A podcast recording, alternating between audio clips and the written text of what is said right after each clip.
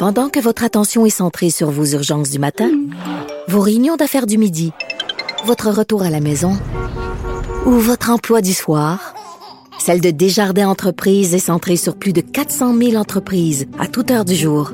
Grâce à notre connaissance des secteurs d'activité et à notre accompagnement spécialisé, nous aidons les entrepreneurs à relever chaque défi pour qu'ils puissent rester centrés sur ce qui compte, le développement de leur entreprise.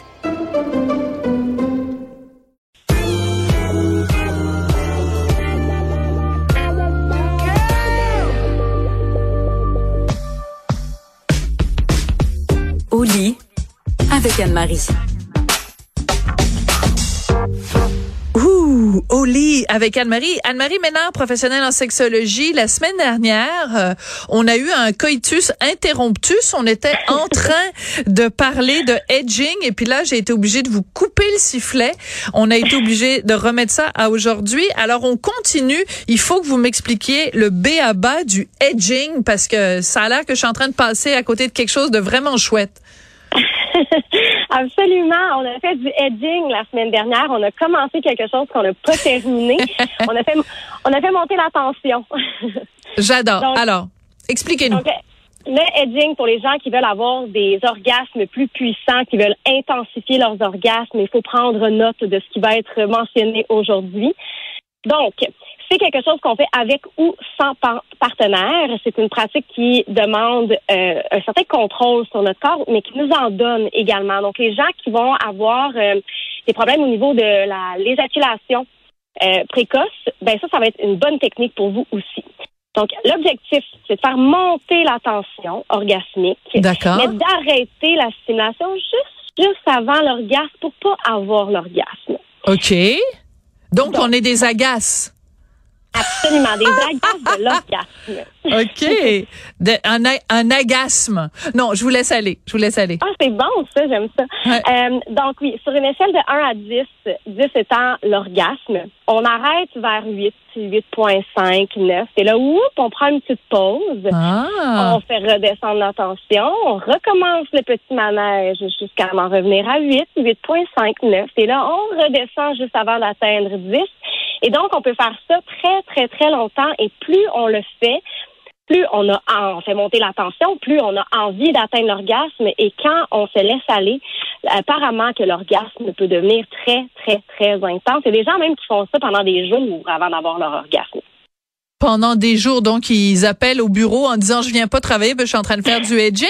Non, non, c'est qu'on remet à demain en disant, bon, on est, on est rendu à 8.5, on s'arrête, on reprend ça le lendemain. C'est ça, c'est ça que vous voulez dire, là. Pas rester au lit pendant, euh, au lit avec Anne-Marie pendant trois jours et demi, là. Ben, y en a qui veulent le faire et qui ont ce loisir-là, en fait, qui ont le temps, écoutez, profitez-en. Mais euh, non, c'est ça. Il y a des gens qui vont le faire une journée, qui vont, oh non, j'atteindrai pas l'orgasme aujourd'hui, je vais attendre à demain. Et on recommence le manège. Donc, euh, comme j'ai mentionné, les, bénéfices du edging, il y en a plusieurs. Donc, évidemment, c'est d'avoir des orgasmes plus intenses, plus profonds. Mais comme je l'ai mentionné euh, au début, c'est que ça nous permet d'avoir un contrôle plus un meilleur contrôle en fait de notre corps, euh, surtout pour les gens qui ont une éjaculation précoce. Euh, c'est vraiment bon pour eux parce que ça leur permet de, de contrôler en fait cette venue de l'orgasme. D'accord. Alors, vous avez mentionné dès le début que c'est quelque chose qu'on peut pratiquer soit euh, à deux, soit seul. Donc, quand on est seul, bon, c'est facile. On a juste à décider soi-même, quand on est rendu à 8.5, de s'arrêter. Quand on est à deux, ça devient plus compliqué parce qu'il faut qu'il y ait un, un, vraiment un grand dialogue parce qu'il faut que les deux euh, s'arrêtent pour mieux repartir. Oui, exactement. Mais en fait, je pense que quand on apprend à connaître notre partenaire, on est capable de décoder, de faire une certaine lecture des comportements de, euh, de nos, partenaires quand ils sont sur le point d'atteindre l'orgasme. Donc, c'est un travail à deux. Puis même, je trouve que ça, ça découle un peu de la pratique du tantrisme. Oui, oui, ben tout à fait, j'allais le dire. Non sans blague, j'allais le dire parce que ça ressemble beaucoup à ça. Le tantrisme, c'est vraiment de se de se retenir. Euh, enfin, la pratique tantrique, ça, ça revient vraiment à ça, là. Oui, exact. Puis, ça, c'est de, de, regarder, bon, euh, est-ce que la, la respiration s'accélère? Est-ce que, on sait, l'orgasme, c'est une, accumulation de tension dans le corps. Donc, on en est où dans le, le corps de notre partenaire? On est où? Euh, est-ce que, ben, il y a des mouvements? Est-ce qu'il y, a un changement au niveau du visage? Donc, il y a toutes sortes de choses qu'on peut observer chez le partenaire pour savoir juste quand s'arrêter. Puis, effectivement, on peut le dire avec des mots aussi. Oui, ok. Euh, donc il y a différentes euh, euh, pratiques qui nous permettent justement, donc théoriquement, d'avoir euh, des orgasmes beaucoup plus euh, forts.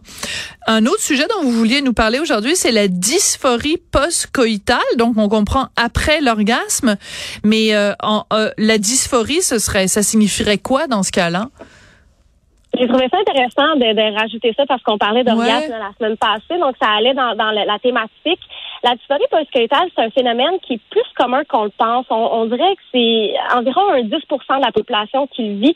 Mais j'ai trouvé une étude euh, qui a été faite dans un campus universitaire, puis apparemment que 46% des femmes avaient admis en avoir déjà vécu une. Donc, la dysphorie postcoïtale, effectivement, c'est après le rapport sexuel. On ressentirait, on ressentirait euh, des symptômes euh, qui, qui, varient entre des sentiments de solitude, un sentiment de vide, de tristesse, d'irritation, de mélancolie. Oh. Qui, peuvent même, qui peuvent mener à une détresse psychologique. Donc, il y a des gens qui pleurent après l'orgasme. Et oh, oui? Oui, absolument. Ben, c'est ça. Euh, non, non, et continuez, puis après, je vais dire quelque chose. OK. Ce qu'il faut savoir toutefois, c'est que là, je parle vraiment d'un rapport sexuel qui est consentant, dans lequel il y a peut-être eu énormément de plaisir. Et il y a des gens qui se sentent très coupables parce qu'après avoir eu l'orgasme, c'est un relâchement de tension. Oui, c'est ça que j'allais, c'est ça, c'est ça que je m'en allais, c'est que peut-être que la personne, euh, les, personnes qui, qui, qui pleurent, pleurent parce que justement il y a une telle contraction puis une telle euh, justement tension que quand on relâche la tension, ben tout relâche avec et les larmes viennent avec. C'est ça. Donc, il y a, y a, une espèce de relâchement qui est profond parce qu'on l'a, on l'a mentionné la semaine passée, l'orgasme, c'est un phénomène qui est extrêmement psychologique. Il y a une composante émotive à l'orgasme. Donc, euh, lorsqu'on on relâche certaines tensions, il y a des gens qui vont soit rire, soit pleurer. Euh, mais pour les gens qui pleurent, euh, si ça cause une gêne émotionnelle, il faut savoir que normalement, ça passe après quelques minutes. Donc, il ne devrait pas y avoir un, un ça devrait pas traverser le temps si toutefois ça arrive parce qu'il y a peut-être eu des traumas, il y a des gens qui vivent des traumas pour qui ça, fait remonter certaines choses, là, à ce moment-là, vous pouvez consulter. Mais sachez que c'est quelque chose qui est habituellement passager, qui peut arriver. Puis, des fois, ça nous gêne, hein? On se met avec un partenaire ou on se met à rire, c'est pas trop euh, compréhensible. Juste d'expliquer à votre partenaire, peut-être même avant le rapport sexuel, que ce sont des choses qui arrivent et peut-être lui mentionner comment vous aimeriez qu'il ou elle prenne la situation dans un cas où euh, ben, vous vous mettez à pleurer ou vous vous mettez à rire. Oui, mais je pense plus dans le cas de rire parce que en effet, euh, il y a des partenaires qui peuvent trouver ça extrêmement étrange de qu'on se mette à rire. Peut-être qu'ils vont le prendre personnel, mettons une atteinte à leur Anne-Marie, toujours intéressant de vous parler. Je rappelle que vous êtes euh, professionnelle en sexologie. Vous êtes avec nous tous les vendredis. Même si des fois vous allez me tromper un petit peu avec mon ami Benoît, je vous, je vous le pardonne, je vous donne l'absolution. Merci beaucoup, Anne-Marie. Bon week-end.